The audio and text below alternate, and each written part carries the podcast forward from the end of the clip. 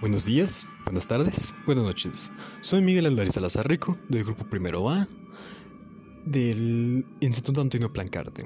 Hoy vengo a relatarles la leyenda de la mano negra del convento de San Agustín. Empecemos. Allí estaba, una noche, el padre Morocho, leyendo bajo la luz apenas la cual era emitida por una triste vela. En la soledad de su celda, no hacía más que disfrutar la grandeza del silencio, donde las pasiones se apagaban y solo quedaba la razón.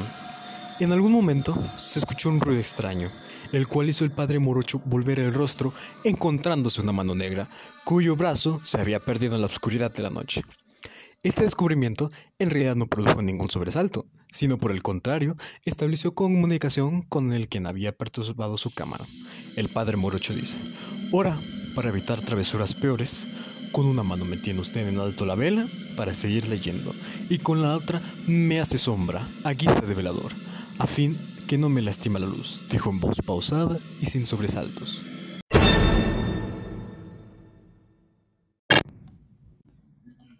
Así pasó, el sabio de cabeza encarnecida por los años, los estudios y las vigilias, continuó con su lectura, solo que este, esta vez tenía por compañía dos manos negras cuyos brazos eran invisibles, una deteniendo la vela y la otra procurando que la luz no lastimara la lectura del padre Morocho.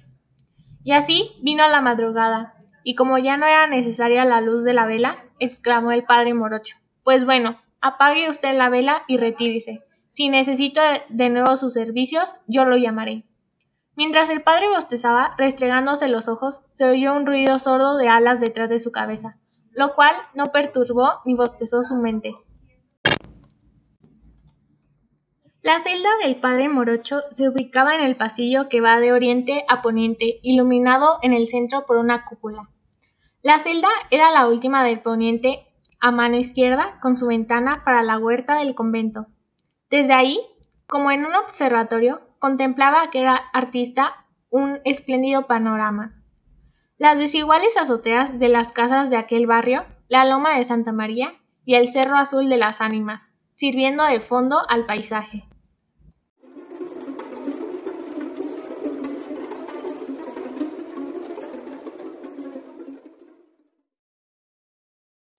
A estas alturas ya existía una comunicación establecida entre el padre Marocho y esas manos negras cuyos brazos desaparecían en la oscuridad de la noche, así como lo ayudaban a sostener las velas durante las lecturas nocturnas, del mismo modo le acercaban los pinceles con los que hacía sus paisajes sobre la tela. Una noche, víspera de su partida del convento, al ir el padre Marocho a recogerse, vio en cierto lugar de la celda la misma mano negra que apuntaba fijamente. Él no hizo caso, porque ni tenía ni podía tener hambre de tesoros. Cerró sus ojos y se durmió. Después de muchos, muchísimos años, un pobre habitando la misma celda y de un modo quizás casual, o más bien sabiendo esta leyenda que había visto en los papeles viejos del convento cuando era novicio de la Orden de San Agustín, se halló un tesoro en el mismo lugar apuntado por la mano negra.